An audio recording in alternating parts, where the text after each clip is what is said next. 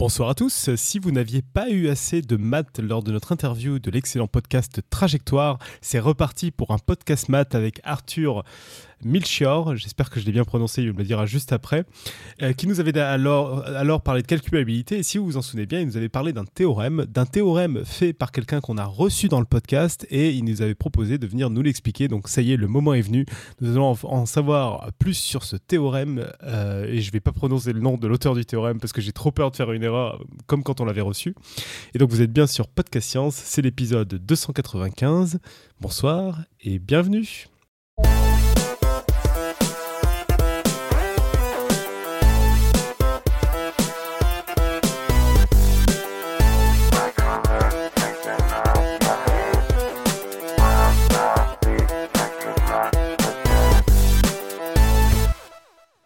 Salut à tous, donc épisode spécial de Podcast Math ce soir. Autour de la table, on a parmi les habitués de Podcast Science euh, Irène. Salut Irène.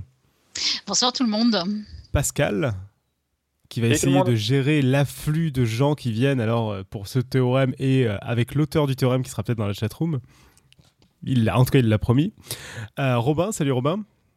Salut, donc euh, l'équipe l'équipe de Podcast Math plus Irène, quoi. C'est ça. Parce que Pascal, c'est Podcast Math. Je savais pas qu'on l'avait accepté. Ouais, si, si, si, si on l'a accepté. Et le plus, euh, le plus important ce soir, surtout, Arthur, qui vient donc de nous présenter le théorème. Alors, du coup, tu vas me corriger. Le théorème euh, Habitbull-Vianu.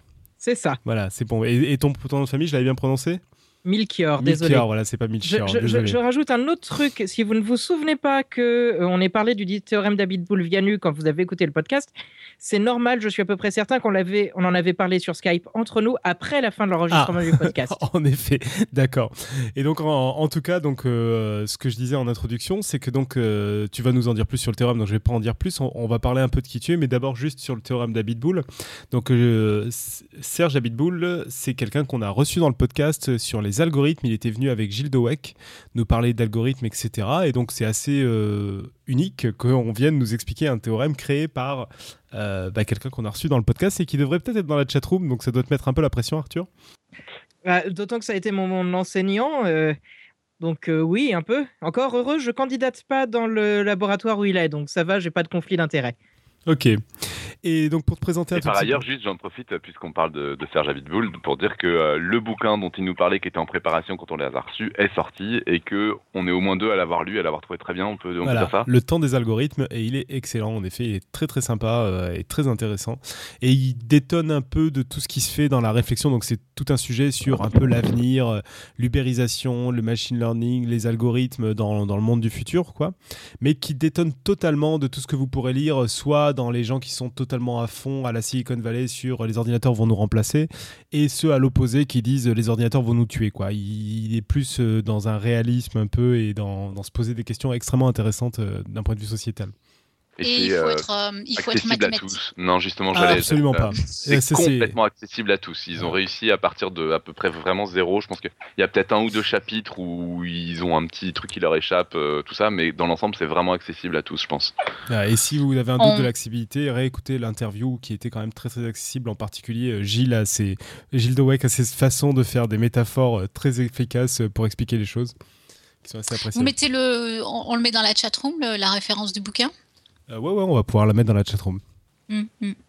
Et donc, sinon, l'invité de ce soir, euh, Arthur, qui vient nous faire un dossier. Euh, Arthur, pour te représenter rapidement, tu es chercheur en mathématiques pour de vrai.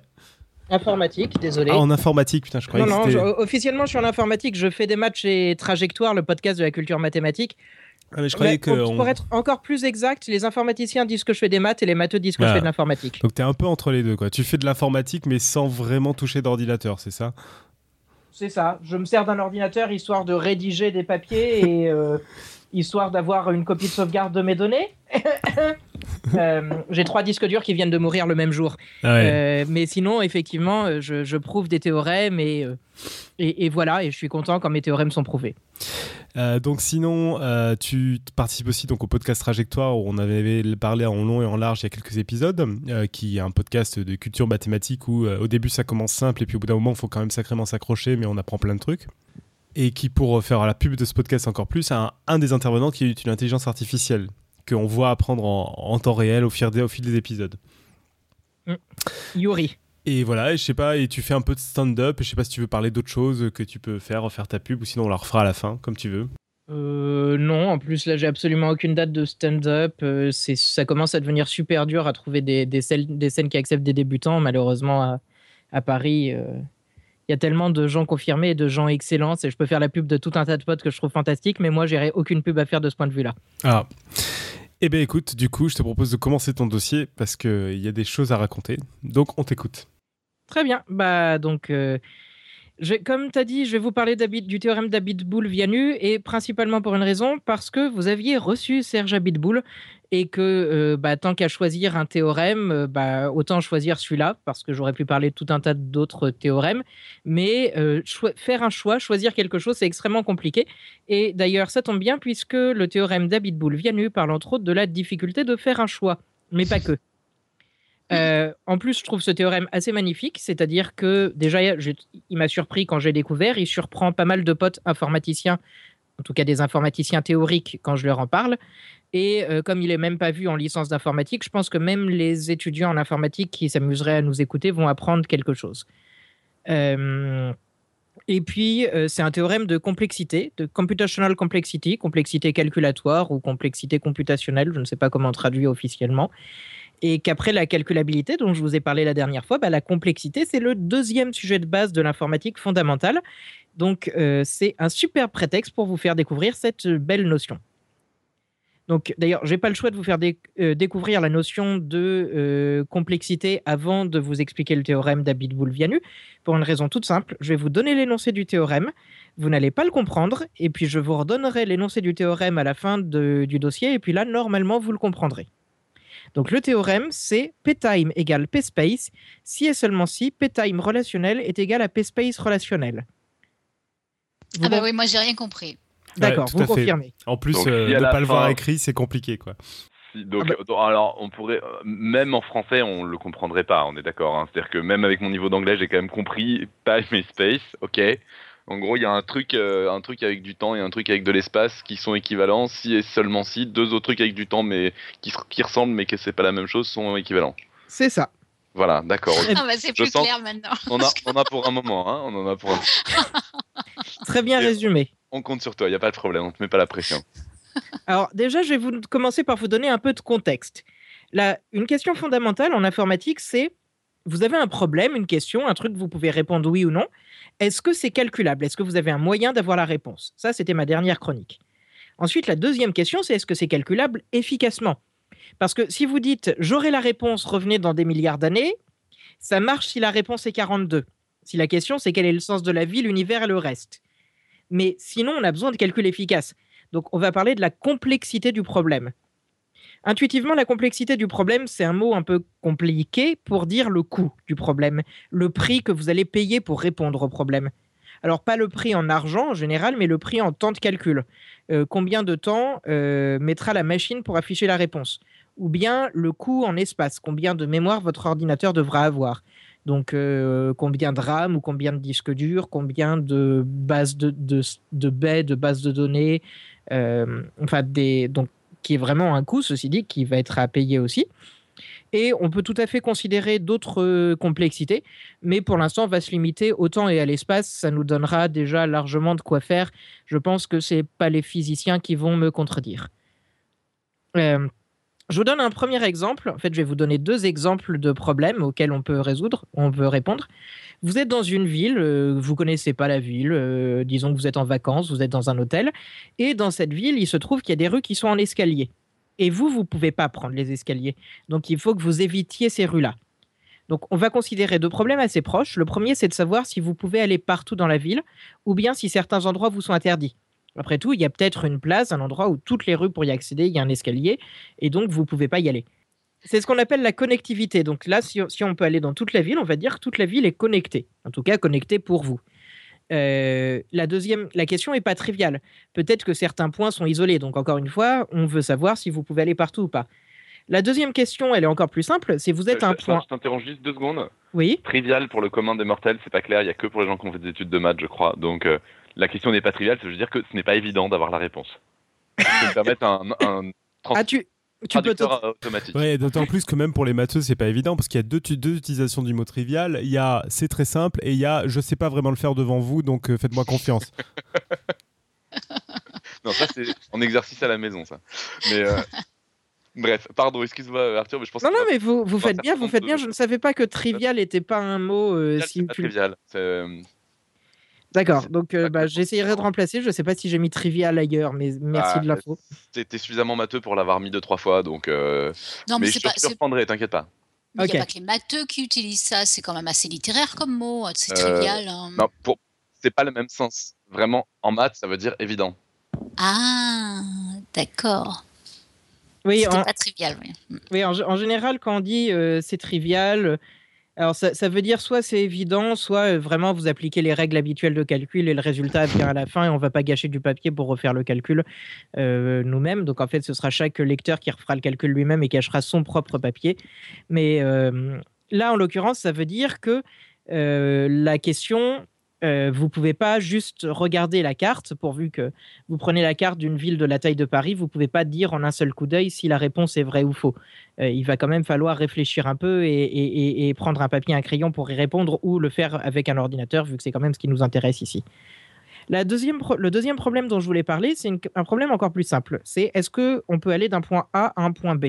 Donc disons que vous êtes à votre hôtel, vous voulez aller au musée. Ça, c'est le problème de l'accessibilité. Euh, et donc, on dira, pour simplifier encore le problème dans la discussion qui vient, que l'hôtel et le musée sont à des intersections de plusieurs rues. Donc vraiment, vous avez une place, vous avez une intersection, et comme ça, vraiment, on va les mettre à des endroits très précis dans les exemples qui viennent. Donc encore une fois, c'est pas un problème qui est si simple que ça. euh, parce que pourvu qu'il y ait une rue avec beaucoup d'escaliers, des, des- une ville avec beaucoup d'escaliers ou des trucs comme ça, euh, bah, ce sera peut-être, il faudra faire des détours. Pour information, il y a une conférence internationale qui est dédiée juste au problème de l'accessibilité et à l'étude très précise de ce qu'on peut dire de ce problème. Euh, bon, là, je n'entrerai pas dans les détails à ce niveau-là au point de faire des conférences, de, de ce qu'ils font dans ces conférences-là. Alors, pour ceux qui préfèrent les définitions mathématiques aux exemples concrets, je crois savoir, je crois que Robin avait dit que c'était le cas. Donc, euh, à la place de vous dire que c'est une ville, vous dites simplement c'est un graphe. Les rues sont les arêtes et les intersections sont des sommets. Vous n'avez pas vraiment pas besoin de connaître les graphes pour comprendre cette chronique, mais ça vous empêche pas d'aller écouter l'épisode de podcast science à ce sujet. Euh, donc, maintenant, je vais vous donner une méthode euh, pour répondre aux problèmes que je vous ai posés. C'est même une méthode que vous pouvez suivre pour de vrai en nous écoutant, euh, en vous baladant dans une ville, dans les rues d'une ville. Comme ça, ce sera vraiment de la balado-diffusion. Euh, disons que vous êtes quelque part en- dans votre. Vous voulez savoir d'abord si tout est connecté. Vous êtes quelque part dans la ville, disons toujours vous êtes votre hôtel, c'est votre point de départ. Vous allez mettre une croix sur votre point de départ. Donc ça voudra dire que le point de départ a été visité. Et à chaque fois que vous serez à une nouvelle intersection, vous mettrez une croix pour dire que cette intersection a été visitée. Alors, juste soyez sage, bien sûr, vous mettez la croix sur la carte et pas sur les murs. Bon, bah maintenant, vous, prenez, vous êtes à une intersection, vous prenez une rue au hasard. Vous arrivez à une autre intersection. Donc, bien sûr, si vous vous souvenez de ce que je vous ai dit, vous mettez une croix, puisque vous avez visité cette intersection. Et puis, vous mettez une flèche qui indique d'où vous venez. Comme ça, si vous êtes perdu, vous pourrez toujours remonter vers votre hôtel. Et, ou alors, vous prenez un fil, comme Thésée dans le labyrinthe, on s'en fiche. Ensuite, vous continuez votre marche à un moment, vous, allez vous avez fait un rond, vous êtes tourné en rond et vous retrouvez une intersection que vous avez déjà été. Donc là, vous mettez de nouveau, vous avez déjà mis une croix, donc vous n'avez pas besoin d'en mettre et vous revenez en arrière puisque vous avez fait une boucle. Alors maintenant, sur votre plan, vous pouvez barrer la rue que vous venez de prendre. Vous savez maintenant que tous les endroits où vous pouvez aller, vous pourrez y aller sans prendre la rue que vous venez de prendre là, puisque vous savez que là où la rue vous amène, c'est une place, une intersection que vous avez déjà visitée plus tôt. Donc vous avez un Oui, chemin qui est plus rapide. Tu veux dire qu'on est arrivé sur la place par un endroit, on a fait tout un circuit qui nous a ramené dessus, donc on peut enlever la rue, soit la rue par laquelle on vient d'arriver, soit la rue qu'on avait pris pour repartir de la place, l'une ou l'autre. C'est ça. Bah, Parce en fait, la rue façon, par on pourra y laquelle. aller en faisant la boucle dans, dans l'autre sens, quoi. C'est ça. Bah là, vous, a priori, vous retirez la, la rue, par- enfin, vous faites demi-tour et vous retirez la rue par laquelle vous êtes arrivé. D'accord. Et donc, euh, maintenant, à une intersection, vous avez testé toutes les rues, c'est-à-dire qu'elles sont toutes barrées, Mhm. ou alors il y a toutes des escaliers, soit elles sont barrées, soit il y a des escaliers. Et ben, vous revenez encore en arrière grâce à la flèche que vous aviez dessinée en arrivant à cette intersection. Jusqu'à ce qu'on ait à nouveau le choix. Jusqu'à ce que vous ayez à nouveau le choix, ou peut-être qu'à un moment, vous- d'ailleurs, vous arrivez à votre hôtel. Bah, à votre hôtel, maintenant, euh, vous essayez une nouvelle rue, vu que votre hôtel, en fait, c'est une intersection comme les autres. Euh, et puis à un moment, bah, euh, vous avez absolument plus aucun choix. Vous êtes à votre hôtel, vous avez été dans toutes les directions, puis toutes les intersections, vous avez été dans toutes les directions. Et donc vous savez que vous avez visité tout ce que vous pouviez visiter dans votre ville. Donc euh, maintenant, vous pouvez regarder votre carte. Soit vous avez barré toutes les rues, donc vous avez visité toutes les rues et toute la rue est accessible et toute la ville est connectée dans ce cas-là. Soit il y a une rue qui n'a pas été barrée, il y a une intersection où il n'y a pas de croix, ça veut dire que vous l'avez jamais visitée. Et donc, ça veut dire que euh, bah, elle n'est pas accessible depuis votre hôtel. Donc, la ville n'est pas connectée. Et donc, vous pouvez répondre à la question est-ce que la ville est connectée ou pas? Est-ce que c'est à peu près clair sur comment vous faites pour répondre à, cette question C'est très clair. C'est juste, on barre les rues. Moi, j'avais compris, on barre les rues quand on arrive à un endroit où on est déjà allé. On barre toutes les rues, toutes les rues de la boucle, en fait, alors c'est ça. Donc au bout d'un moment, bah, quand vous avez fini, quand vous êtes à une intersection. Pas toutes les rues du coup, si as... si tu fais demi-tour. Bah, si une fois que tu as fait demi-tour, tu as, tu, une fois que tu as fait demi-tour, tu barres la rue dans lesquelles, par lesquelles tu es revenu euh, pour faire ton demi-tour, d'accord. Oui, parce que ça veut dire que tout ce qui est, tout ce qui est après ça est, de toute façon accessible, a déjà été, euh, déjà été visité. Au moment où tu fais demi-tour, ça veut dire que tu t'es retrouvé dans une impasse, donc de toute façon, euh, tout, tout, ce qui est après a déjà été visité, donc tu peux barrer tout ce que, tout ce par quoi tu rentres, enfin tout ce que tu prends comme rue pour le trajet retour. Donc, euh, c'est bon, tout le monde a compris comment on vérifie si toute la ville est connectée? Je pense que c'est bon. oui. Ok. Maintenant, pour la deuxième question, c'est encore plus simple. puisque vous avez visité, je vous rappelle, la deuxième question, c'est est-ce que depuis mon hôtel, je peux aller jusqu'au musée? Bah, Vous avez visité toute la ville, donc soit vous êtes passé devant le musée, dans ce cas, vous répondez oui, soit vous n'êtes pas passé devant le musée, vous répondez non. Je, si, si, la première question était simple, la deuxième, ça devrait aller normalement, j'espère. Oui, c'est plus simple. Ok. Alors, bien sûr, tout cet exercice, euh, vous pouvez le faire sur la carte. En fait, je vous ai dit, vous pouvez le faire en vous baladant. Je ne sais pas si je vais pousser des gens à sortir comme ça, je, mm. doute même. Oui. Mais euh, vous pouvez en fait passer tout ça à un ordinateur, pourvu que l'ordinateur ait la liste des intersections et la liste des rues. Ce que je vous ai décrit là, en fait, ça s'appelle un parcours en profondeur.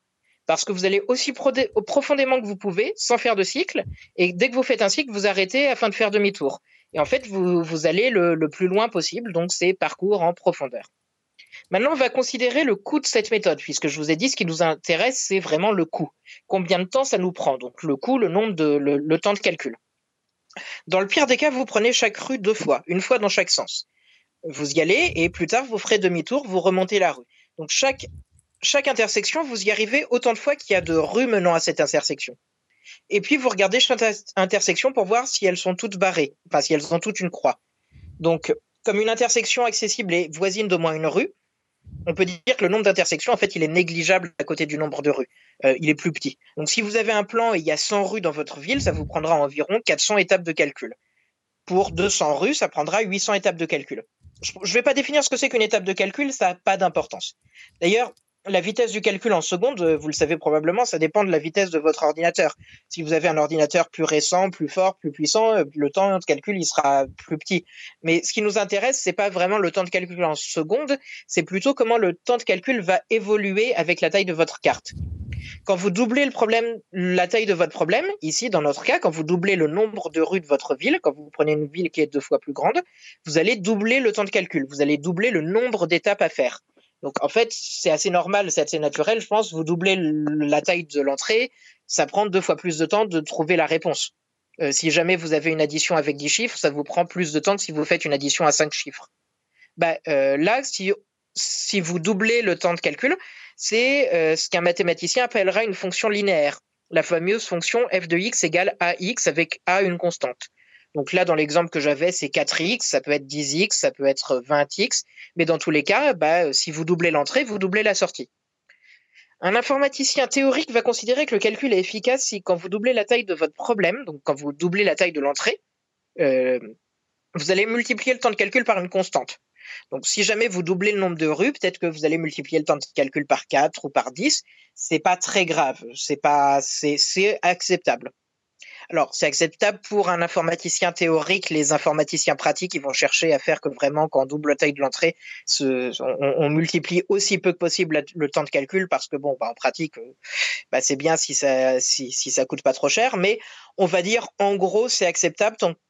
quand vous multipliez l'entrée par deux, la sortie, le temps de calcul est multiplié par une constante. euh, en fait, c'est ce qu'on appelle une fonction polynomiale les, pour les mathématiciens, qui est bornée par un polynôme. Et euh, sauf que je trouve que c'est plus efficace, en tout cas, je pense que c'est plus intuitif de se dire que quand on multiplie la taille de l'entrée par deux, bah, la taille de la, le temps de calcul est multiplié par une constante, plutôt que se dire que c'est un polynôme. Je ne sais pas si vous êtes d'accord avec moi, en particulier les non matheux. Bah, non. Oui, oui, oui, oui, moi je suis d'accord. Ouais. D'accord. Bon, bah tant mieux. Ça me permettait aussi de voir si euh, j'étais toujours connecté, vu qu'en fait, j'entendais pas de son depuis un moment. Donc, je m'étais dit flûte, peut-être que ça a recoupé. Euh, eh ben, on, t'écoute religieusement, t'inquiète pas. D'accord. C'est-à-dire sans rien comprendre, comme pas, euh, du, pas du tout, pas du tout. En silence. Alors, puisque c'est du temps qu'on dit polynomial, donc ça c'est le terme mathématique, et c'est du temps polynomial, en anglais temps ça se dit time, donc on va dire p-time pour polynomial time, pour temps polynomial. Euh, ça, en fait, on va dire qu'un problème est dans p-time si vous avez une solution dont le temps de calcul évolue polynomialement avec la taille de l'entrée. Donc c'est, encore une fois, je répète une dernière fois, quand vous doublez la taille de l'entrée, le temps est multiplié par une constante. Donc, tout à l'heure, je vous ai dit, je parlais du temps, mais je parlais aussi de l'espace mémoire. Combien d'espace mémoire prend la méthode que je vous indiquais plus haut? Eh bien, euh, bah, en fait, cette méthode, euh, pour savoir si votre ville est connectée, ça vous prend presque rien. Vous mettez deux symboles par rue, deux symboles par intersection, puis le nombre de symboles dont vous avez besoin, tout ça, finalement, c'est proportionnel à la taille de votre carte. Enfin, au nombre de rues sur votre carte. Carte. Donc, pareil, ici, on parlera d'espace linéaire, puisque ça évolue proportionnellement. Donc, vous vous souvenez de PayTime, je pense? Eh bien, on va dire que c'est dans PaySpace s'il y a une méthode qui répond correctement et que l'évolution de la mémoire est polynomiale. Donc, en fait, formellement, je pense qu'on devrait dire PayMemory, vu que c'est la mémoire, mais les gens qui ont défini ça trouvaient que PaySpace, c'était bien. Donc, euh, pourquoi pas, si vous mettez des cartes perforées, vous pouvez simplement mesurer la longueur de votre ruban de cartes perforées et ça vous donne l'espace mémoire. C'est tellement tendance en ce moment, les cartes perforées, que pourquoi se priver? Oui, bah, euh, quand, on voit que trois disques durs peuvent mourir euh, le même jour, je me dis que finalement, j'aurais pas eu le problème avec des cartes perforées. Désolé, je suis. Et puis les disques durs, avais, tu, aussi. Tu les avais eu au rabais ou tu les as achetés en même temps, tes, disques durs Non, en plus, c'est trois disques durs de, de, de, marques différentes, mais je crois que j'ai. Enfin, je sais pas, je comprends vraiment pas ce qui s'est passé. Euh, et ça me reste un peu. Et en particulier, c'est pour ça que vous n'avez pas une belle version, toute dernière version, euh, pour mettre sur votre site du texte, puisque je n'ai plus la source du texte que je suis en train de vous lire. Euh, hmm. Enfin bref. Donc, je vous donne maintenant un exemple de quelque chose. Je vous ai dit le problème qu'on avait, il est dans PayTime et PaySpace. Donc, la question, c'est à laquelle. Pardon. Maintenant, je vais vous donner un exemple d'un autre problème qui est dans PaySpace, mais euh, on suppose qu'il n'est pas dans PayTime. En tout cas, on ne pense pas qu'il soit dans PayTime, histoire de, bah, de montrer un truc, la différence. Alors maintenant, je vais vous prendre un jeu à deux joueurs. Vous êtes toujours dans votre ville, sauf que maintenant, vous êtes à deux en train de faire du tourisme. Le jeu s'appelle Géographie. Et euh, vous explorez la ville, et à chaque intersection, chacun votre tour, vous choisissez une direction. Et le premier qui vous ramène à une intersection où vous êtes déjà passé a perdu. Ou alors, si vous êtes dans une impasse, bah, celui à qui c'est le tour de jouer a perdu, puisqu'il n'a aucune direction dans laquelle aller. La question est, est-ce que le premier joueur ou la première joueuse qui va choisir depuis votre hôtel peut gagner ou pas C'est-à-dire, il y a un jeu, forcément, il y a une stratégie optimale, puisque la ville est finie, et donc il y a quelqu'un qui peut gagner s'il joue de manière parfaite. Donc rappelle-moi, le premier joueur avance d'un cran, le deuxième joueur avance d'un cran, des trucs comme ça, c'est ça? C'est ça. Chacun votre tour, vous décidez dans quelle direction vous allez, vous marchez dans votre ville. Et après, c'est tronc, c'est euh, dès qu'on tombe euh, là où quelqu'un est déjà allé ou dans une impasse, on meurt. C'est ça. Ok. Bon, pardon pour la référence à tronc, je sais pas si tout le monde euh, connaît, mais c'est l'image qui me vient. Pour ceux qui connaissent, ça doit être plus simple. Mais pour les autres, j'espère que c'est à peu près simple. C'est comme serpent, en fait. Quand Robin dit tronc, en fait, il parle de trône pour tout le monde. Ouais, trône, oh, ça va. Alors... Moi, tu sais, moi, ça me fait penser au jeu, euh, au jeu de Go. Hein. c'est pas exactement, c'est pas, c'est pas ça, mais c'est quand même. Non, puis c'est beaucoup trop, c'est beaucoup trop mm. intelligent pour euh, pour rivaliser avec ma référence, je crois. mais surtout, c'est un peu compliqué d'évaluer le jeu de Go de ce point de vue-là, puisque le jeu de Go, euh, il a un nombre de cases fixées, alors que la taille de la ville peut varier. Donc, ou alors, faudrait voir étudier l'évolution du Je pense que ça aurait marché aussi pour le jeu de Go, en fait, si jamais on laissait varier la taille du plateau. Euh, Mais là, cela dit, tu demandes s'il y a quelqu'un qui a une façon de jouer qui l'assure de la victoire. Euh, ça ne peut être que en connaissant la ville à l'avance, quand même, non? Oui, bah là, vous, vous, vous supposez que vous, ayez, vous avez une carte de la ville. Ouais, c'est ça. Ah, Donc la question est Ah oui, est-ce que le premier ou le deuxième Mm, mm, joueur mm. peut jouer de façon à être certain de gagner? C'est ça. Si vous Ah, avez une carte de la ville, vous pouvez planifier en avance, et puis c'est un jeu de stratégie. Et puis à un moment, euh, vous allez peut-être vous allez essayer de faire un cercle et d'arriver à un moment, à un point où tous les voisins vous les avez déjà visités. Et comme si tous les voisins vous les avez déjà visités, bah, celui dont c'est le tour de gagner, de jouer, il a forcément perdu, puisqu'il a plus aucun choix possible. Donc euh, pour ceux qui veulent euh, mieux comprendre, mal à comprendre l'histoire de jeu et de stratégie gagnante, je me fais de l'autopromo. J'avais fait, un, j'avais fait un épisode où j'avais pas mal parlé de ça, euh, l'épisode sur le jeu, je sais plus quel numéro c'était. Je ne sais pas non plus. En tout cas, la question c'est vous avez un jeu, vous voulez gagner. Non, vous voulez savoir est-ce que je peux gagner? Accessoirement, c'est quel coup jouer pour gagner, mais là, juste, on prend la question oui ou non est-ce que je peux gagner? Eh bien, cette question-là, en fait, il y a une stratégie très simple pour y répondre euh, en espace polynomial. C'est vous pouvez gagner si depuis toutes les il y a une intersection à laquelle vous pouvez accéder euh, et à partir de laquelle euh, votre adversaire va perdre. C'est de base, c'est la définition de gagner. Et comme à chaque fois que vous avancez dans votre jeu, vous avez de moins en moins de possibilités, de moins en moins d'intersections à laquelle vous pouvez aller, bah en fait, plus ça va, plus vous allez avoir, moins vous allez avoir de possibilités, donc plus le problème va être simple à résoudre. Et donc à chaque fois, ça va juste vous prendre euh, votre temps. Vous allez écrire au crayon de papier sur votre carte, vous allez essayer, et si ça marche, bah, vous choisissez. Et puis parfois, vous allez gommer pour faire un autre essai. Donc en fait, vous n'avez jamais besoin de l'espace et vous mettez quelques symboles sur votre carte et puis parfois vous les gommez. Mais votre espace, il est linéaire en la taille de la carte. Donc vraiment, c'est un problème qui est très simple. Il y a, vous avez besoin de très peu d'espace mémoire. Vous avez juste besoin, bah, vous avez autant d'espace mémoire que votre carte. J'ai Excuse-moi, j'ai, excuse-moi, j'ai pas suivi. Le, le- le- ta, ta- ta stratégie consiste à dire à chaque fois que tu joues, tu regardes si ça bloque l'autre ou pas, c'est ça? Tu regardes s'il y a un endroit qui bloque l'autre? Non, non, c'est J'ai un peu plus compliqué que ça. Ouais, justement, j'ai Euh, pas compris. D'accord. Vous avez une carte, euh, disons qu'il y a 10 intersections, vous êtes à votre vous êtes à un point quelconque, vous partez. Bon, bah, si c'est ton tour de jouer, tu vas regarder tous les endroits auxquels tu peux accéder en un pas. Mhm. Puis à ce moment-là, il n'y a plus que 9 intersections possibles. Donc euh, tu peux euh, simplement réappliquer la même règle pour les 9 intersections possibles. Donc puis c'est un les truc très très gros, ça. Ah oui, c'est un truc très très gros, c'est factoriel. euh, Là, je te... mais vais- C'est parce que tu avais l'air de dire que c'était tout petit, c'est pour ça que je comprenais pas. Ah, mais en En espace gros, mémoire, c'est tout petit Dans l'espace Ah. mémoire, c'est tout petit. Oui, tu as juste besoin de, de marquer. Tu vas, tu vas faire une petite croix. Tu vas tester. Tu vas dire j'ai testé cette rue-là, ça marche. Bah, très bien. Je choisis cette rue-là si je peux gagner à partir de cette rue-là. Et si ça marche pas, bah, je teste la rue d'après. Je teste la rue d'après. Je teste la rue d'après. Mais Vous sauf avez- qu'il faut que tu fasses le trajet quand même sur euh, jusqu'à ce que ça coince. Ah bah il faut que tu fasses le trajet jusqu'à ce que ça coince. Mais le trajet, si, dans ta ville tu as euh, 10 Oui. intersections, ton trajet il est de taille 10. Donc c'est ça, d'accord. Donc c'est de la taille de la ville. C'est ça. La taille dont tu as besoin, la mémoire dont tu as besoin pour faire ton besoin, c'est la, taille de la ville, puisque euh, en parce que ah, au pire, tu, tu auras la réponse au tu gagnes, tu perds, qu'une fois que tu as fini ton, de remplir la ville. quoi. C'est ça.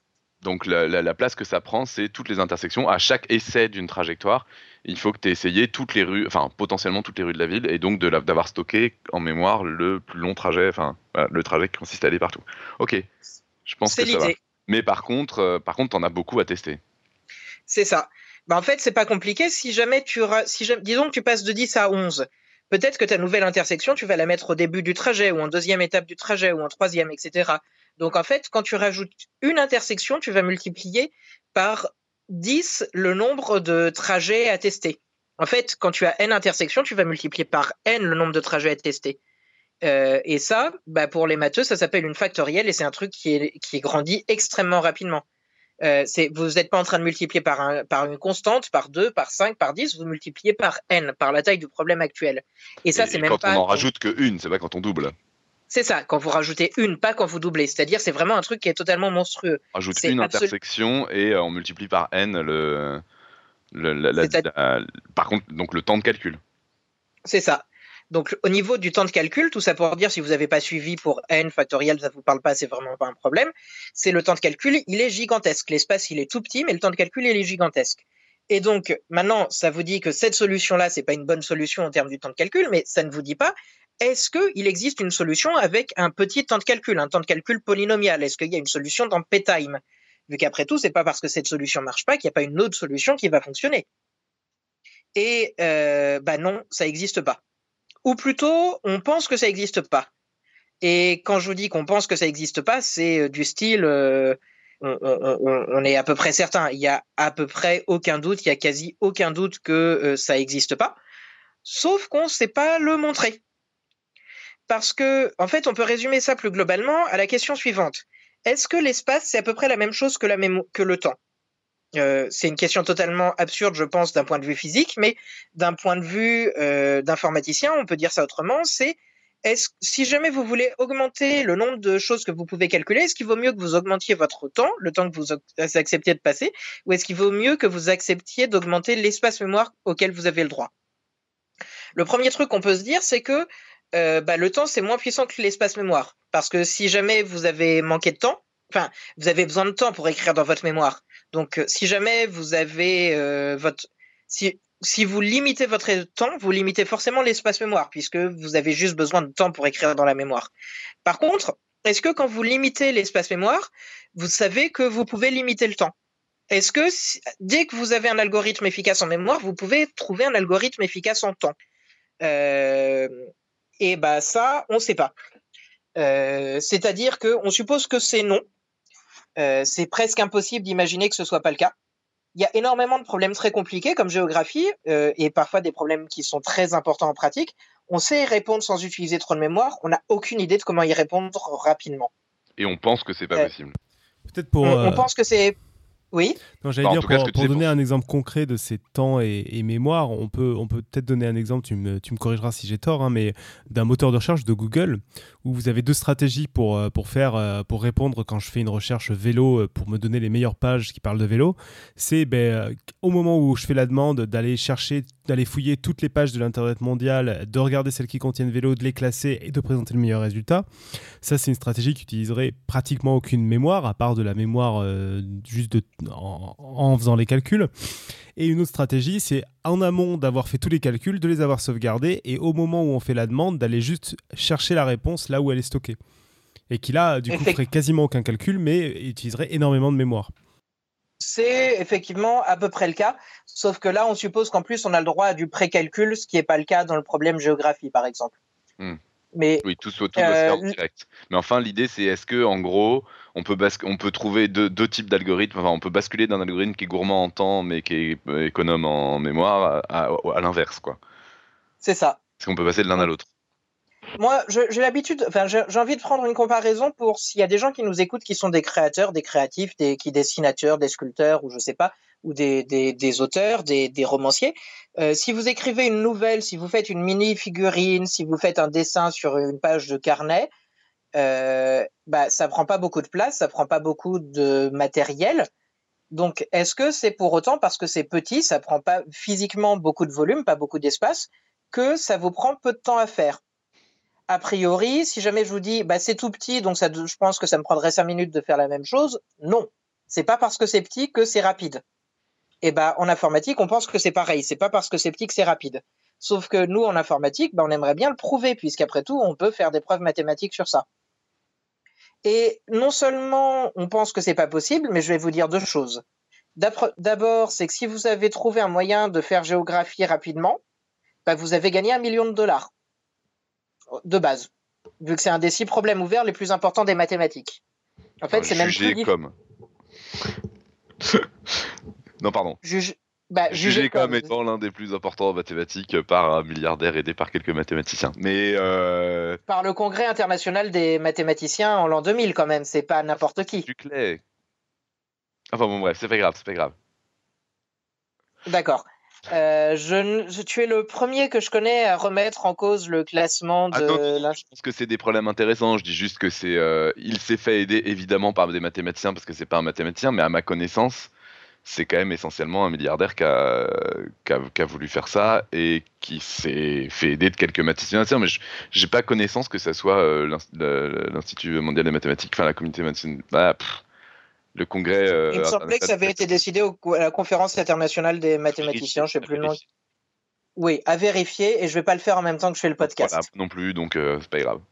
Enfin, disons que je connais aucun mathématicien pour l'instant qui m'ait dit qu'il remettait vraiment en cause le sérieux de ce choix. Après, effectivement, il y a d'autres problèmes très intéressants et qui rapportent pas un million de dollars. Mais tout ça pour vous dire, c'est pas un problème trivial. Non, pas trivial.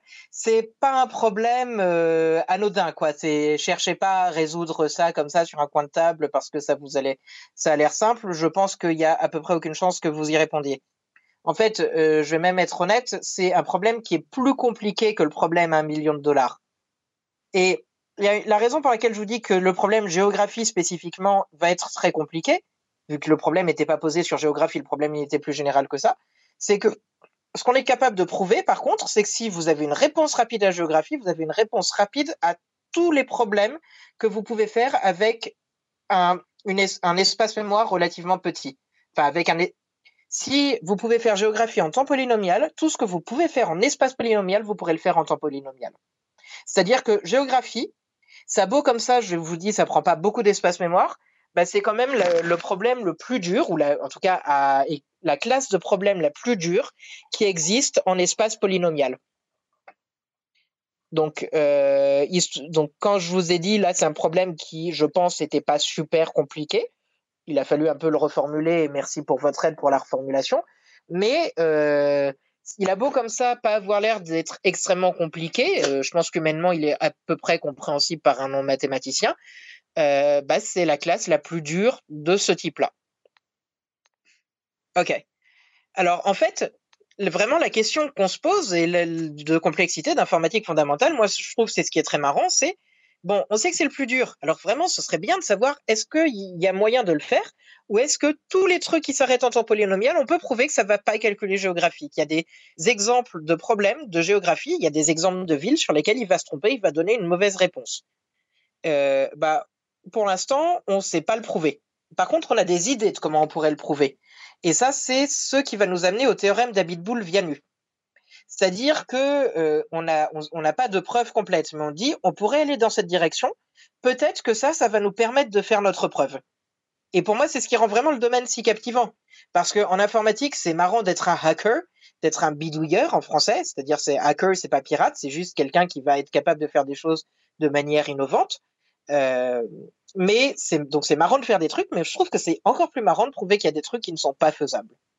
C'est un point de vue personnel. Et donc, le théorème d'Abitboul-Vianu, en fait, on veut répondre à la question est-ce que p-time égale p-space Et là, les théoriciens, ils font un truc qui est assez bizarre, même pour les mathématiciens, c'est-à-dire même pour des mathématiciens, ça peut être bizarre. On fait des preuves conditionnelles. Ici, le théorème, il va vous dire p-time égale p-space si et seulement si bidule est égal à truc.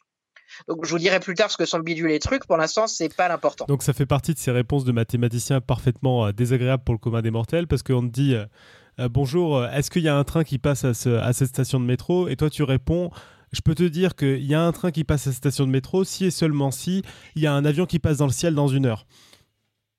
Et du coup on n'est pas plus avancé sur les deux problèmes quoi. C'est pas très loin. Donc, en gros, ici, c'est ça, en fait, ça va, nous changer le problème. Puisqu'on trouve que regarder p-time et p-space c'est trop compliqué, ben on va regarder bidule et trucs. Et en fait, c'est très inhabituel comme type de théorème, même pour des mathématiciens, je vous disais, parce qu'un théorème classique, un théorème d'arithmétique, par exemple, il dit soit P et A deux nombres. Si P est premier et ne divise pas A, alors P-1 est un multiple de P. Bon, là, vous avez deux paramètres, A et P. Les conditions peuvent être vraies ou elles peuvent être fausses. Il y a des nombres A et P tels que euh, euh, ils ne sont pas P est pas premier ou P est premier. Et puis P peut diviser A ou il peut ne pas le diviser. Si les conditions étaient tout le temps vraies, elles serviraient à rien. On les retirerait. Si les conditions étaient tout le temps fausses, ce théorème serait inutile. Si je vous dis si 2 égale 3, alors je suis le maître du monde, ça sert à rien puisque 2 n'est pas égal à 3. Mais quand je dis p-time est égal à p-space, si et seulement si bidule est égal à truc, c'est étrange puisque je vous ai dit, on est certain que p-time est différent de p-space. Vraiment, on n'a pratiquement aucun doute à ce sujet.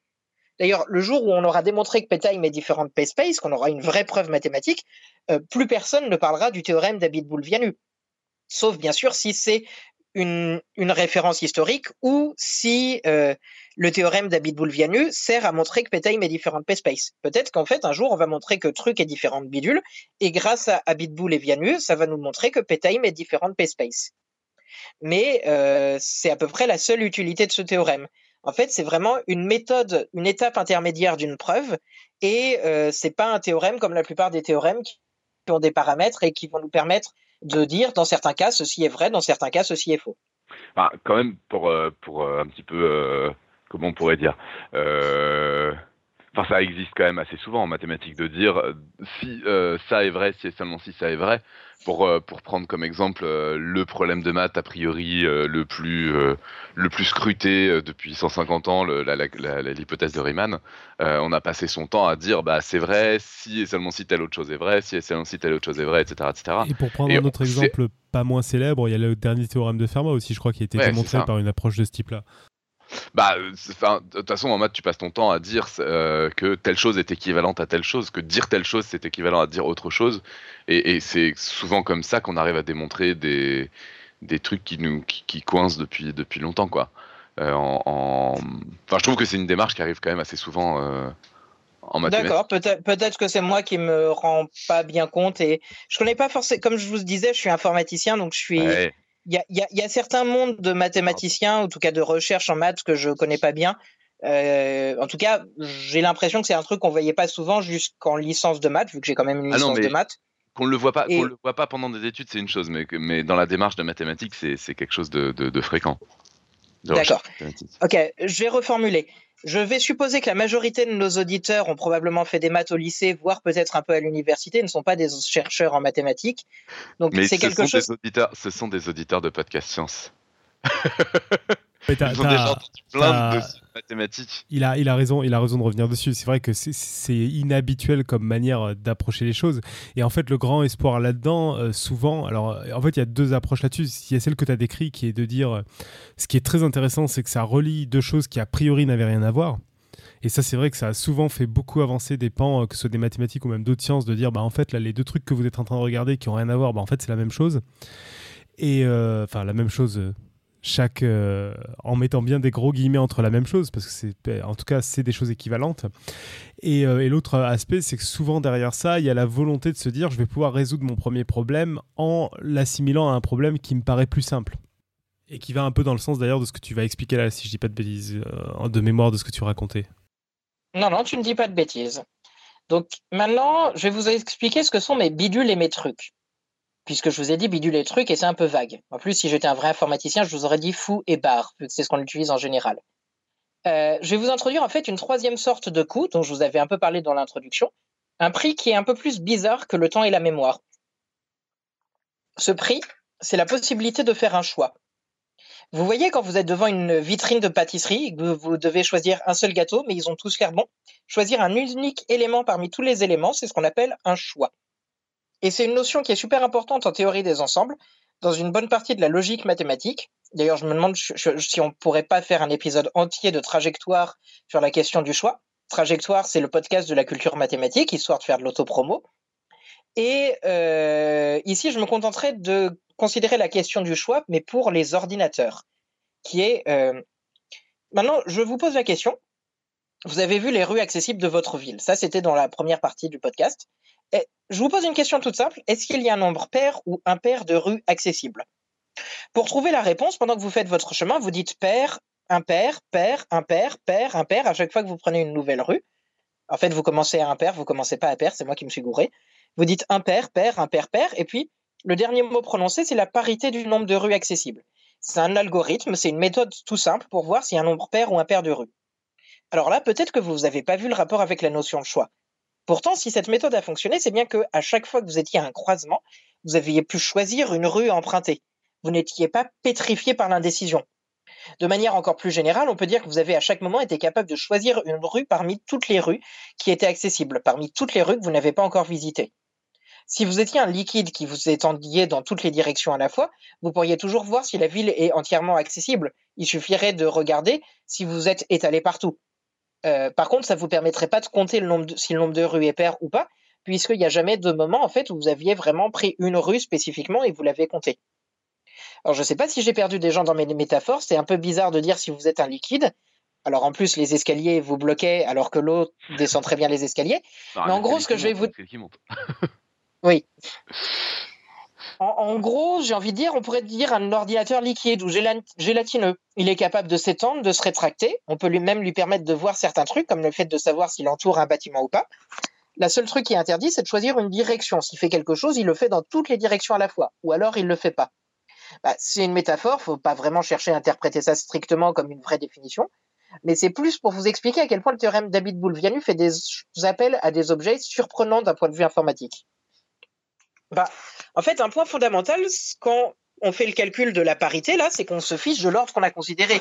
Quand je vous ai dit choisissez une rue à visiter, je vous ai pas dit choisissez la plus petite rue ou celle qui est la plus au sud ou celle dont le nom est le plus petit. Ou... Vous avez vraiment la liberté de choisir la méthode que vous voulez. Ça change rien au résultat, et vraiment rien. Euh, je pense que, enfin, j'espère que c'est intuitif pour tout le monde. De, vous comptez quand vous avez un truc, un sac d'objets, vous comptez les objets dans le sens dans lequel vous voulez. Ça changera rien à la parité du nombre d'objets. Eh bien, on est dans cette situation un peu étonnante où finalement, vous vous retrouvez à avoir besoin d'une étape intermédiaire, d'un concept qui ne fait pas partie du problème, qui ne fait pas partie de la solution. Et pourtant, c'est indispensable pour donner la réponse. Ce concept, c'est le, c'est le concept du choix. Ok, j'avais suivi, génial. Bravo. Bah, je dis que c'est surprenant, mais en fait, c'est pas vraiment surprenant, ça arrive sans arrêt. Si vous avez faim, vous prenez une casserole. Ça fait ni partie de votre organisme, ni des ingrédients, et pourtant c'est utile vous voulez les solutions réelles d'une équation du troisième degré, vous avez besoin de passer par les imaginaires. Bref, ça n'a rien d'étonnant, c'est plus un effet de style que je faisais. Cependant, ça reste vraiment important à remarquer. Vous avez besoin d'un concept qui n'appartient ni au problème ni à la solution. Disons maintenant que je suis radin en concept mathématique. Je vous demande de compter la parité et vous, vous me dites que vous avez besoin d'une fonction de choix. Moi, je vais vous demander pourquoi. Est-ce que vous ne pouvez pas vous en passer? Je vous ai confié une tâche qui ne contient pas de besoin de choisir quoi que ce soit il n'y a pas de raison que vous me demandiez une fonction de choix. Eh ben, maintenant, je vais tenter de vous expliquer pourquoi vous devez avoir un choix. Vous devez avoir une méthode pour choisir. En fait, pour ça, il faut que je vous lise que je vous livre le modèle de calcul qu'on va utiliser. Votre carte, vous l'avez dans une base de données. Vous la voyez pas directement. La seule chose que vous pouvez faire, c'est lui demander des ensembles d'intersections qui vérifient certaines propriétés. Et puis, vous allez vérifier si deux ensembles sont égaux. Ce que vous n'avez pas le droit de dire, c'est donne-moi un élément de l'ensemble.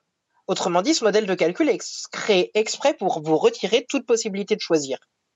Typiquement, bon, là j'ai un peu simplifié le vrai modèle de calcul utilisé par Abitbull Vianu.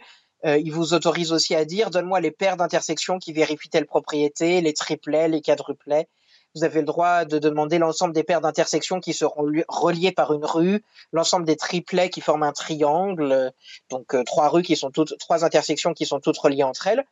Bref, on va simplifier un peu, on va dire que vous avez le droit qu'à des ensembles d'intersections. Par exemple, vous pouvez lui dire donne-moi l'ensemble des intersections où se trouve mon hôtel. Normalement, c'est un ensemble qui ne contient qu'un seul élément, puisque votre hôtel est un seul endroit. Vous pouvez aussi dire donne-moi l'ensemble des intersections n'ayant pas de voisine. Bref, l'ensemble des points qui sont isolés. Si cet ensemble n'est pas vide, c'est un point où vous ne pouvez pas aller puisqu'il n'y a pas de voisin. Donc vous savez que la ville n'est pas accessible. Ou alors la ville se résume à une unique intersection. C'est un peu bizarre, mais pourquoi pas. Et puis, euh, vous pouvez aussi répondre. Mais c'est pas assez ce genre de question pour répondre oui ou non. Il va falloir trouver une autre méthode.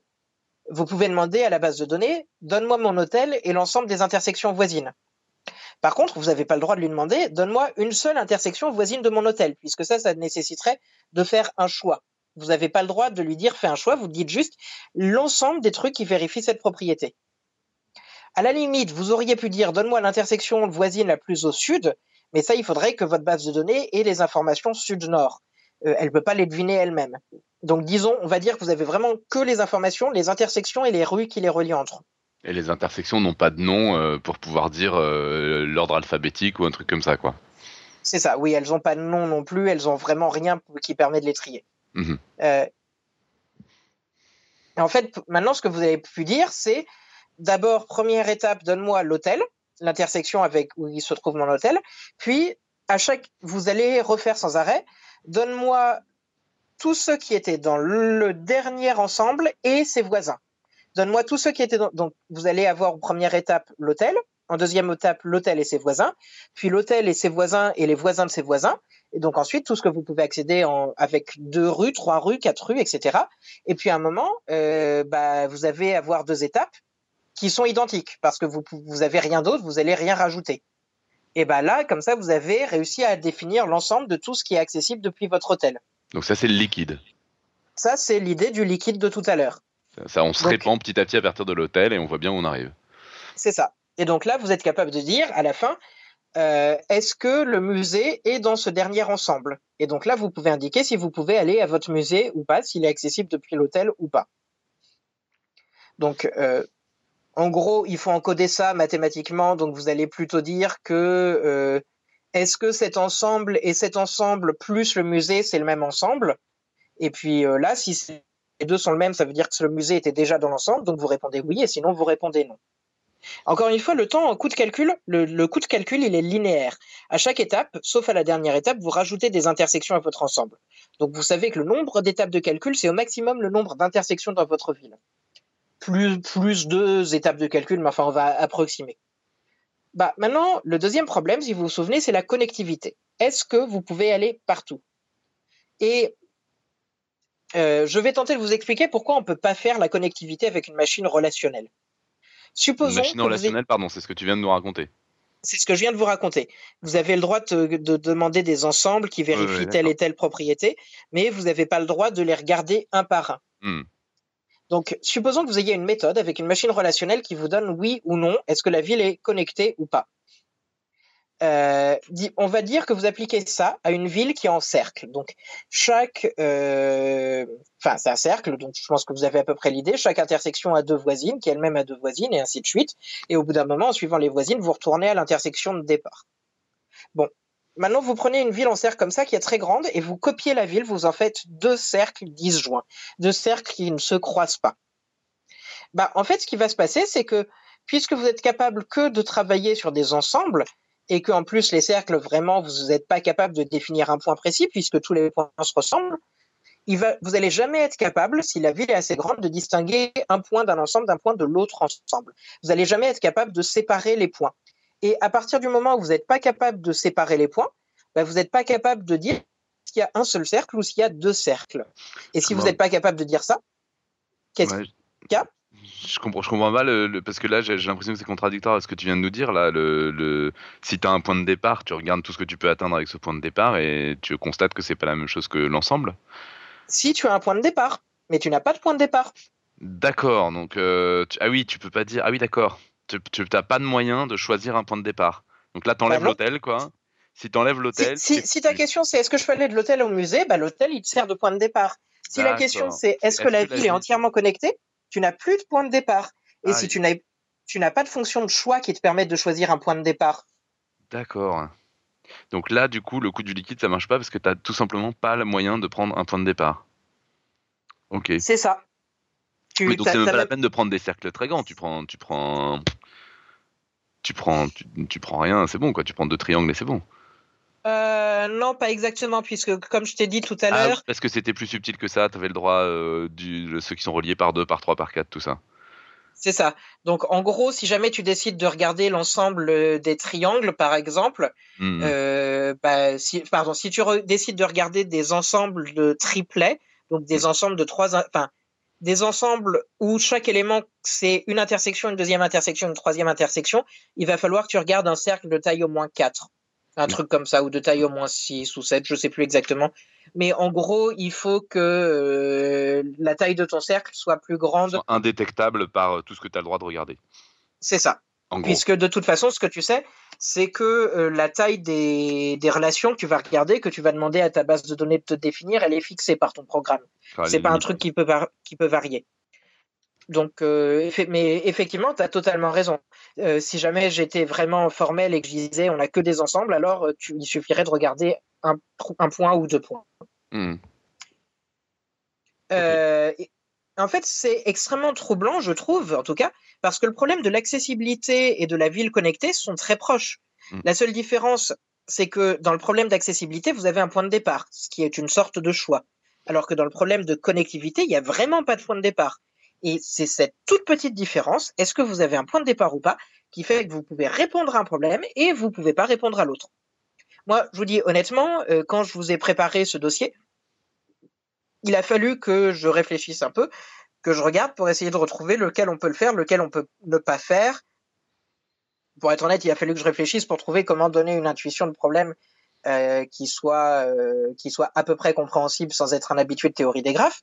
Mais en gros, moi je trouve que c'est pas intuitif. Je suppose que la plupart des auditeurs c'est pas de toute façon intuitif pour eux vu que c'est pas votre domaine de recherche habituel.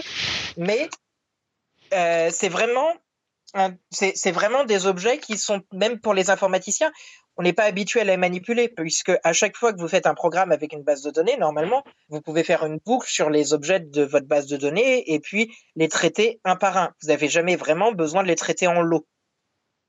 Enfin, ça, ça arrive euh, pour faire, euh, si vous faites de l'algèbre relationnelle ou si vous faites, euh, enfin, tout le genre de choses que vous pouvez retrouver dans les livres Bull et je crois que Vianu était aussi co-auteur d'ailleurs, qui sont très marrantes, mais c'est relativement rare sur les usages les plus standards des bases de données. Mais par contre, c'est sans doute des problématiques qui intéressent beaucoup les gens qui ont des énormes bases de données où là, boucler sur tous les nœuds, c'est pas trop envisageable, quoi. Euh, franchement, je, doute que ces problématiques extrêmement précises de base de données de calcul relationnel soient extrêmement intéressantes, mais ça, euh, c'est vrai que c'est beaucoup.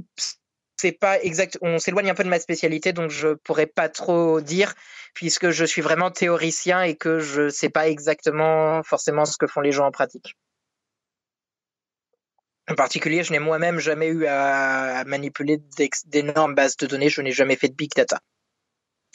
Et, euh, maintenant, je vais vous répéter le théorème d'Abitboul-Vianu. Je vous disais, p-time égale p-space, si et seulement si, p-time relationnel égale p-space relationnel. Donc, pour dire ça un peu plus longuement en français, euh, ça veut dire que on ne sait pas si le temps c'est la même chose que l'espace. Est-ce qu'à chaque fois qu'on a un espace petit, on peut avoir un temps petit? Euh, on ne sait pas si le temps en relationnel, c'est la même chose que l'espace en relationnel. Est-ce qu'à chaque fois que vous n'avez pas besoin, de pas beaucoup d'espace euh, sur une machine relationnelle, vous pouvez le faire en n'ayant pas beaucoup d'espace, pas beaucoup de temps sur une machine relationnelle. Par contre, ce que vous savez, c'est que si jamais euh, sur les machines relationnelles, vous pouvez le faire avec peu d'espace, implique que vous pouvez le faire avec peu de temps. Alors, sur les machines classiques, c'est vrai aussi. C'est-à-dire que vraiment, tout ce que les résultats que vous avez sur les machines relationnelles vont s'appliquer aussi sur les machines classiques et vice versa. Ce qui est très surprenant puisque euh, les machines relationnelles c'est quand même un truc euh, qui est assez différent des machines classiques sur lesquelles on n'est même pas capable de répondre à la question comme est-ce que le nombre d'éléments est pair? Encore une fois, c'est une question qui est très simple. Vous avez le nombre de rues, est-ce qu'il y a un nombre pair ou un pair de rues? Vous n'êtes pas capable de répondre à cette question.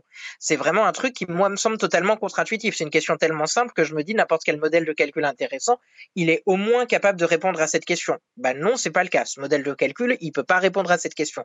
Pourtant, vous êtes capable d'avoir un résultat très fort. L'espace, c'est la même chose que le temps sur ce modèle de calcul. Si et seulement si, l'espace, c'est la même chose que le temps sur les modèles de calcul classiques. Ok. Bah euh, ouais, on a. Enfin, moi en tout cas, j'ai suivi. Après, euh, je pars, euh, je pars pas de zéro, mais je trouve que les, les images choisies sont, sont, sont assez parlantes. Je trouve. Ça me. Je pense que les, je pense que pour, pour les gens comme moi en tout cas, qui partent pas de zéro et qui partent avec ces images-là, c'est assez intuitif. Le problème, c'est de relationnel, c'est que tu peux pas faire de choix. Donc, donc, si t'as pas un choix à la base, tu peux pas répondre à la question. Ça me paraît, ça me paraît parlant. D'accord. mais voilà. Après, j'espère, j'espère, je sais pas, Irène, t'as eu l'impression de suivre? Ou t'as complètement décroché ou euh? Enfin, oui, j'ai décroché. Hein. Ah, j'arrive à suivre des. Non, non, mais c'est parce que je suis pas mateuse. Hein.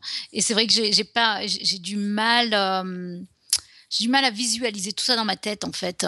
Alors, c'est vrai que il y a des, c'est marrant comment j'arrive à, à, capter des bribes de, de conversation, j'allais dire mais tout remettre en, place à la fin, j'ai, je, ouais, j'ai, du mal, ouais. Mais, mais je trouve ça fascinant en fait en même temps. Hein. Et euh, ouais, encore une fois, j'ai, l'impression de, comprendre des morceaux et, et à la fin, j'arrive pas à, tout mettre ensemble encore une fois. Ouais, parce que certainement il y, y, a un peu trop de concepts à assimiler en une seule fois. Je, Pense que tous les éléments euh, pris à part, ça, ça marche, mais, euh, mais il y a des trucs, si je les avais pas connus avant, je pense que le temps de les assimiler, j'aurais pas su jusqu'au bout. Bah, peut-être qu'on peut passer un peu plus de temps sur le fait de dire on n'a pas le droit de choisir, parce que je trouve que c'est ça qui est le plus déroutant. Mais enfin, moi, je sais que les histoires de pas avoir le droit de choisir, euh, surtout sur un espace où tu l'as sous les yeux et tu sais très bien que c'est faisable en fait de choisir, c'est très très déroutant, quoi. Bah, C'est-à-dire que en fait le truc c'est qu'on pense, euh, c'est peut-être la limite de la carte, de la, de la, de la métaphore de la carte, c'est-à-dire que euh, ou du graphe d'ailleurs, mais on, y réfléchit en être humain, on a du mal à y réfléchir en ordinateur, quoi. Et euh, faudrait, faudrait trouver une image d'ordinateur. Le coup du liquide est bien trouvé pour ça, c'est-à-dire qu'effectivement, mais bon, on, a du mal à faire le lien entre un liquide et un ordinateur, quoi. Et ouais, c'est ça. on a du mal à se trouver, à s'imaginer une forme de raisonnement qui puisse correspondre à, euh, à, ne connaître que ce qui se passe en relationnel, quoi. moi, c'est ce qui m'amuse un peu, mais aussi en tant que en, tant que mathématicien, que théoricien, qui, aime bien ce genre de d'ordinateur de, pervers qui interdit des trucs euh, extrêmement bizarres.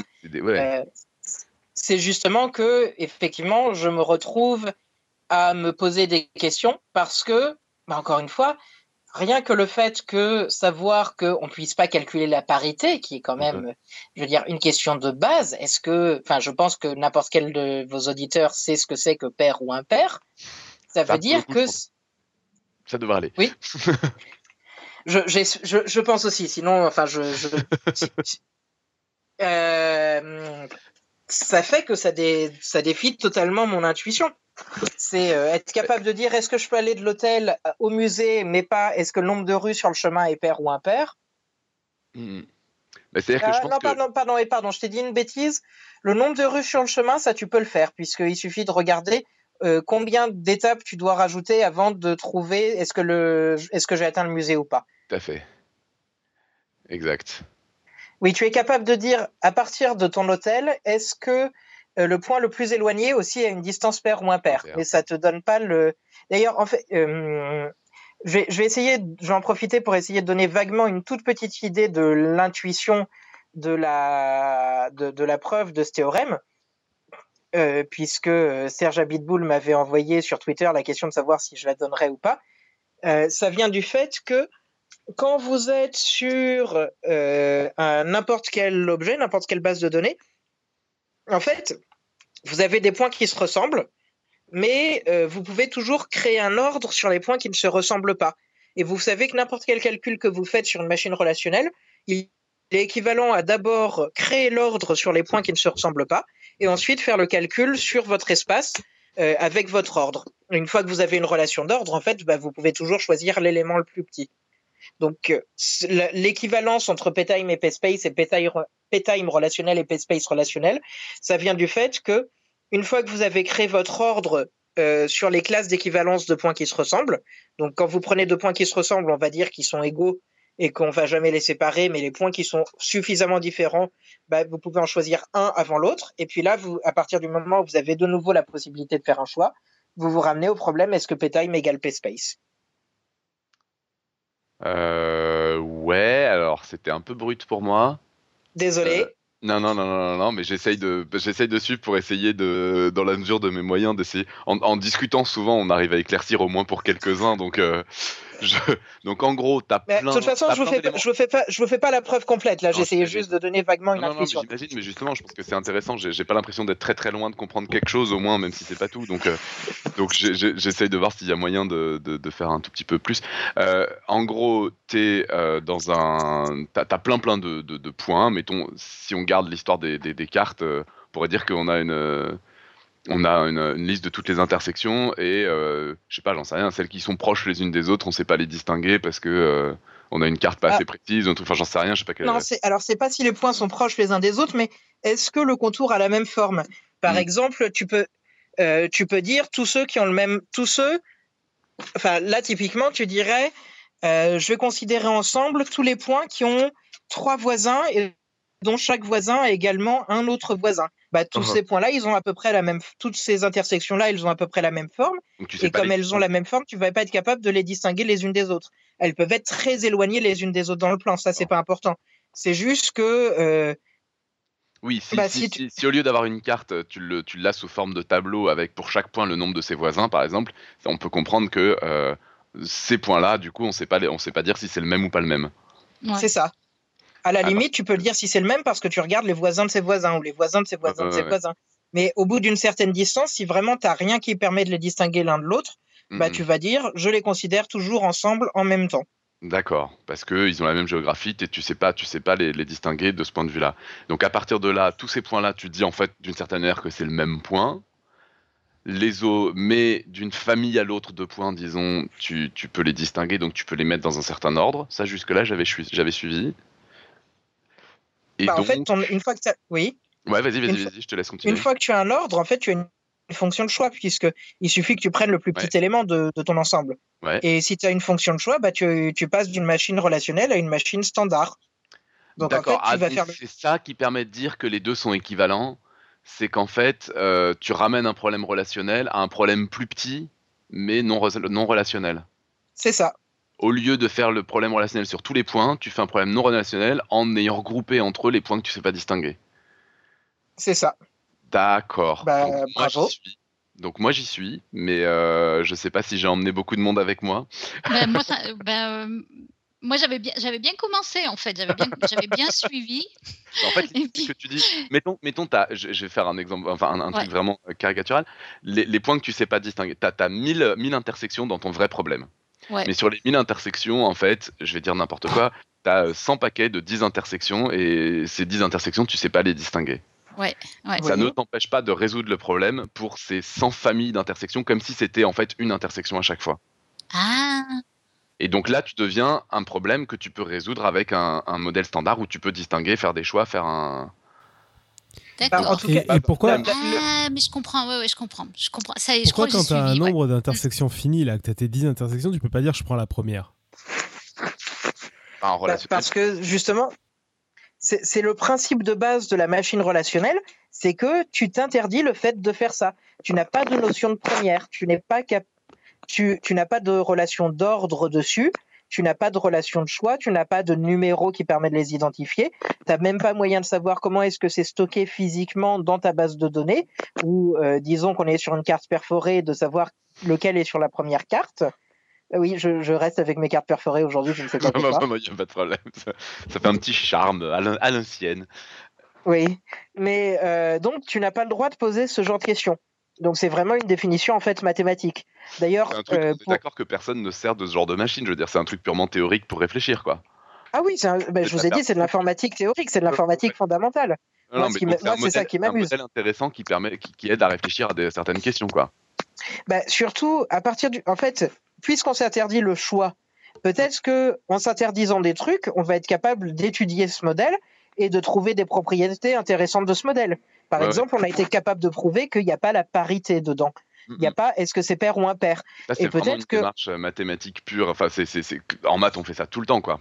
C'est, oui. de, de, voir en fait, je me donne quelques, je me donne des, outils de base et je regarde tout ce que je peux faire avec ça. C'est exactement l'histoire de la géométrie où euh, tu as la géométrie plane, mais euh, si tu enlèves le postulat des parallèles, euh, si tu si enlèves le fait que, que, que, par un point extérieur une droite il passe une, une seule parallèle, ben en fait tu peux rajouter un autre choix qui est que en fait, il passe aucune parallèle et du coup, tu fais de la géométrie sur une sphère. Et puis, tu peux ne pas du tout prendre ni l'un ni l'autre et tu fais de la géométrie qui sera vraie sur les deux, mais tu peux pas tout démontrer. Tu peux plus démontrer Pythagore parce que c'est faux, tout ça, tout ça.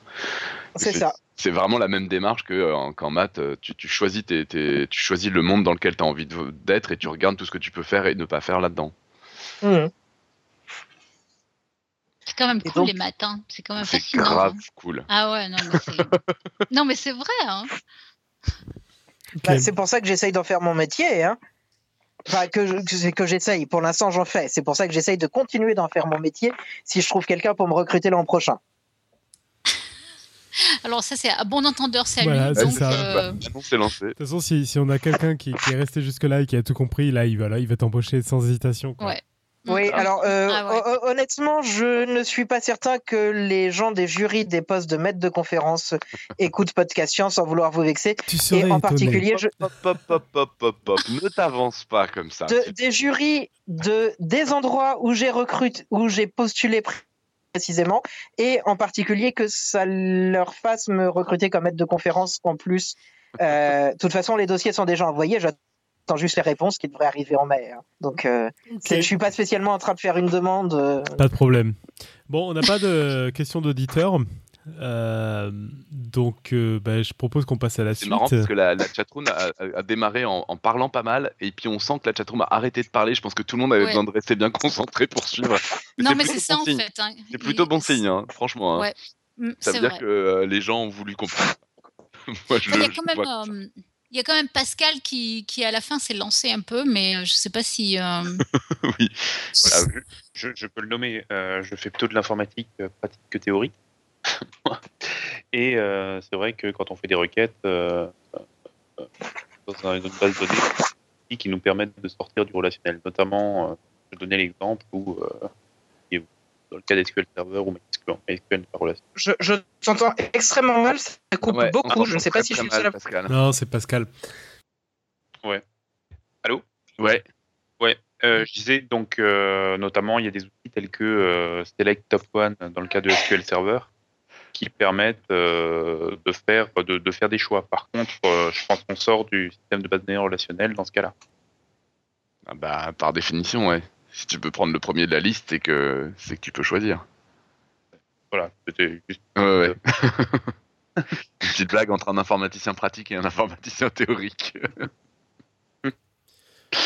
Voilà, voilà. Ok, cool. Euh, je vous propose qu'on passe euh, à la suite euh, avant de conclure, à moins que tu aies quelque chose à rajouter, Arthur. Bah, à un moment, j'aurais rajouté une quote, mais je crois ah que oui, la côte, ça arrive juste après, t'en fais pas. et, Sabine, Sabine c'est ta, ta, cousine Mais non, c'est une question, Irène. ah bon? J'ai pas compris. C'est rien, c'est dans la chatroom, il y a quelqu'un qui dit Prends ta tête à demain, mon cousin, et Irène a pris ça au premier degré, donc. bon, donc. Euh, bon, en tout cas, non, Arthur, merci, merci beaucoup parce que, quand même, je trouve que c'était euh, se lancer là-dedans, franchement. Très, très cool. Euh, et, les images que tu as trouvées sont quand même assez parlantes. Je conseille aux gens qui ont envie de comprendre et qui ont eu l'impression de presque comprendre, mais pas complètement, de réécouter. Je suis sûr qu'à la deuxième réécoute, ça passe. Non, mais surtout que honnêtement, moi j'avais j'avais lu le manuscrit, enfin le, texte avant, et, je trouve que quand même il y a il y a vraiment un, un, effort et un, grand succès de d'essayer d'exprimer ça vachement simplement, et c'est vrai que bravo quand même. Hein. C'est vrai. Hein. Sinon, si vous voulez regarder la version originale, ah, pardon, merci beaucoup d'abord. Si vous voulez regarder la version originale, vous pouvez la trouver en ligne. Ça s'appelle Fixed Point Logic Relational Machine and Computational Complexity. Euh, alors ça, en fait, il y a plusieurs papiers qui parlent de ça.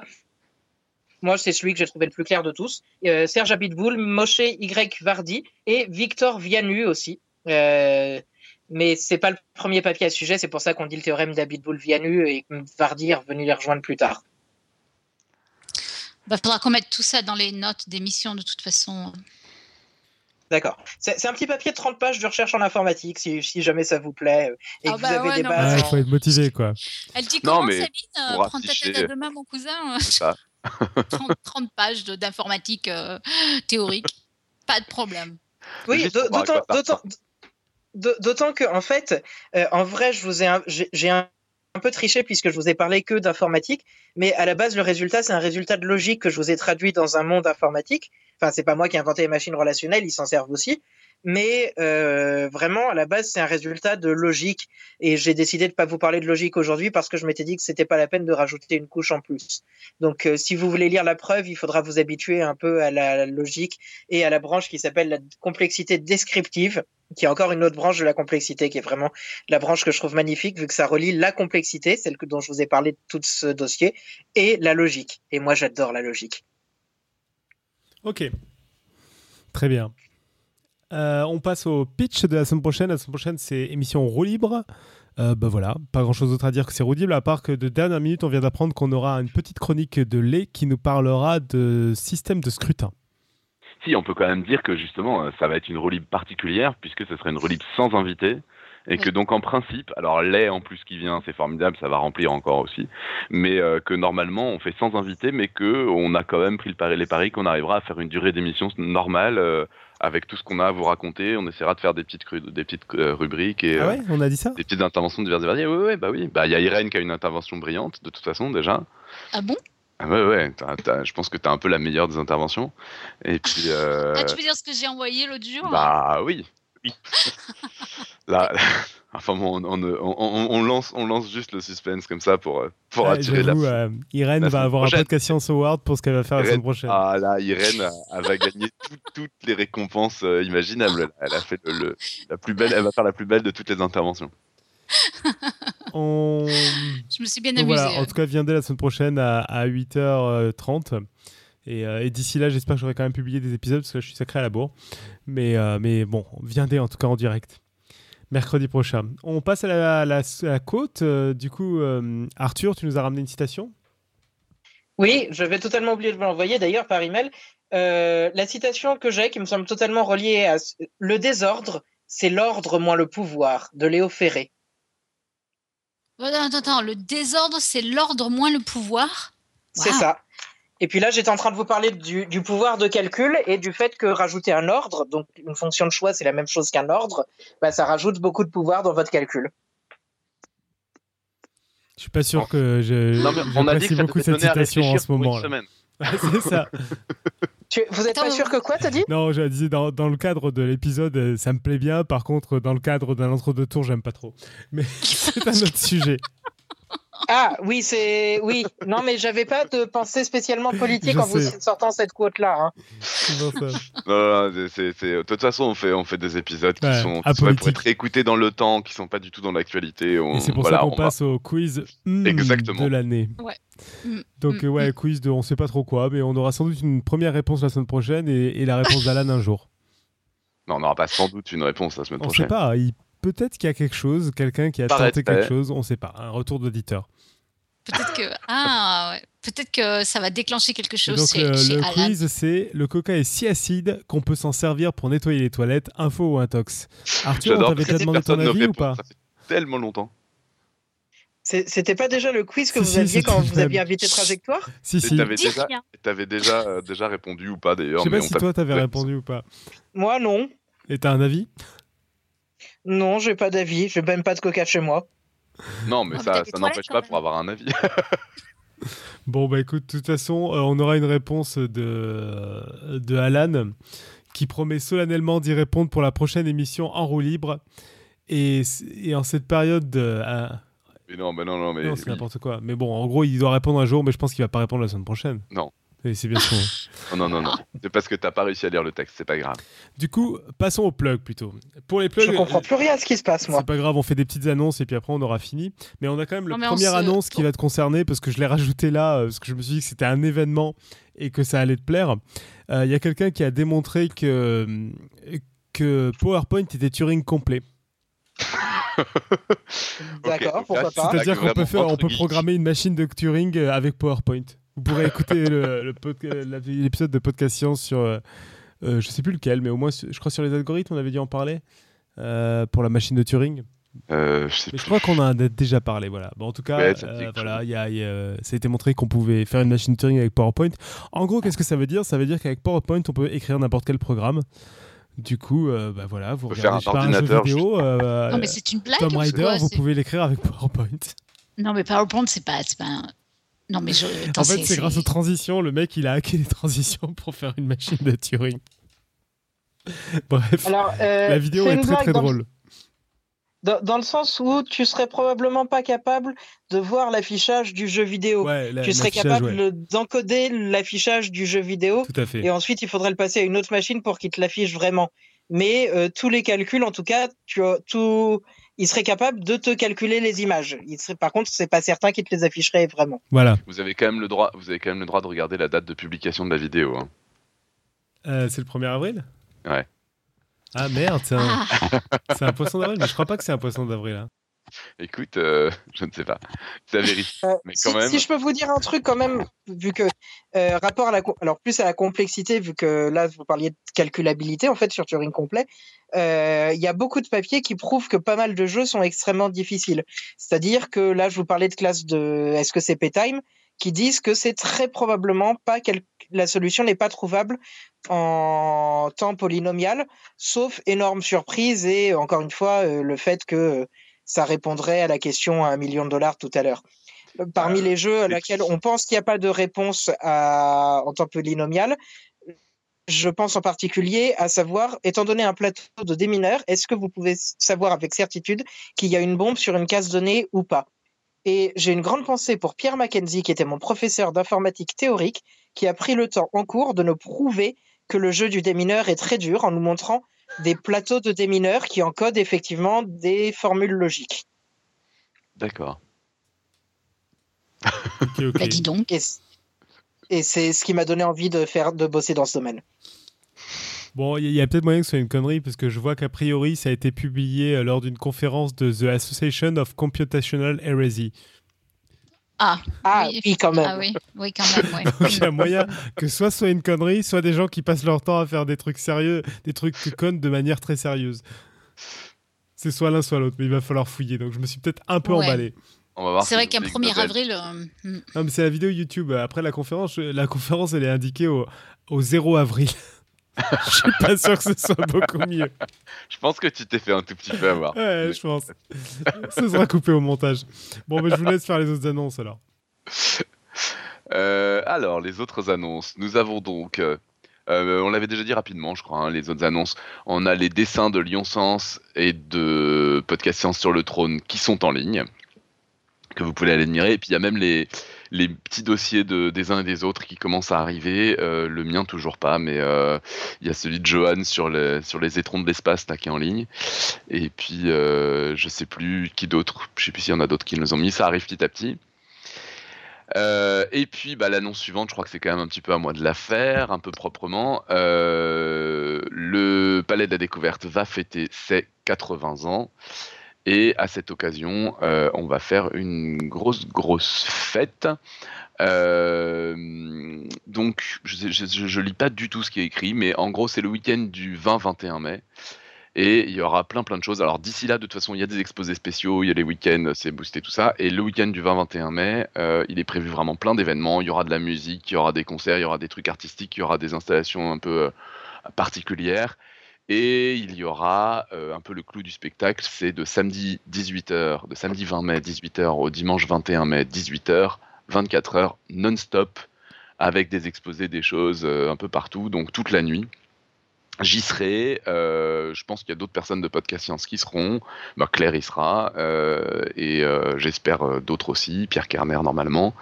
et on devrait faire des trucs assez sympas. On est en train d'essayer d'avoir plein d'invités. Normalement, il y aura Michael Lonet de Micmat. Il y aura David Loapre de Science Étonnante. Jean-Philippe Usan aussi, qu'on a déjà reçu deux fois ici. Donc au moins, il y aura ces gens-là et sûrement plein d'autres qui feront des trucs un peu toute la nuit. Donc pour tous ceux qui pourront être là, venez. Et ça sera gratuit de 18h à, 10, euh, de 18h à 10h du matin. L'entrée est gratuite. Tu nous rappelles la date C'est le 21 mai, tu as dit? 20 et 21 mai, ouais. D'accord. Ok, bah sur ce, j'imagine euh, qu'on peut conclure. Tout à fait. Bah oui, en tout cas, merci beaucoup, bah, euh, Arthur. C'est ce que j'allais dire. De rien. Merci énormément Arthur. Euh, reviens quand tu veux nous parler de trucs super compliqués de manière où on a l'impression de comprendre. Je l'aurais écouté quand même, mais c'était très très sympa. Euh, on peut t'écouter bah, du coup dans Trajectoire. On peut t'écouter en trajectoire assez régulièrement. Euh, et sinon, bah, de notre côté, nous on revient la semaine prochaine pour une, un épisode roue libre freestyle qui parlera plein de, plein de chroniques et qui essaiera de répondre peut-être au quiz du mois. Est-ce que je peux dire un mot sur trajectoire? Bien sûr, dis un mot sur trajectoire. Oui. Le dernier trajectoire qu'on a enregistré le presque le 3-14, mais en fait pas vraiment. Euh, si jamais vous avez déjà écouté Trajectoire et que vous avez trouvé que c'est trop dur, ce qui peut arriver à certaines personnes, bah, réessayez quand même celui du mois de mars parce que on a essayé d'en faire un qui était beaucoup plus léger et beaucoup plus simple que les trajectoires habituelles où on parlait uniquement de pi, mais avec l'interdiction de parler de cercle parce que quand même ça permettait de parler de choses qui sont plus inhabituelles et il y a plein de choses à dire sur Pi qui ne sont pas directement reliées au cercle. Et euh, finalement, on fait un peu de tour, mais on va jamais très loin ou très compliqué. Ok, très bien. Ben voilà, vous savez quoi écouter, il y a plein de choses à écouter, donc faites-vous plaisir. On se retrouve du coup la semaine prochaine à 20h30 comme d'habitude mercredi. Et puis bah, d'ici là, que servir la science soit votre joie. Ciao